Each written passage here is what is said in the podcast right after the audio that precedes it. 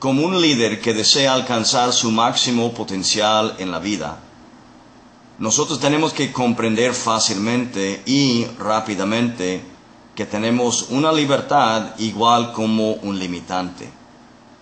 El limitante que tenemos es el estilo de vida que nosotros llevamos, porque la humanidad está hecho de tal manera que la humanidad se convierte en lo que se ve. Y como líderes, cuando nosotros tenemos un estilo de vida respetable, digno de ser honrada,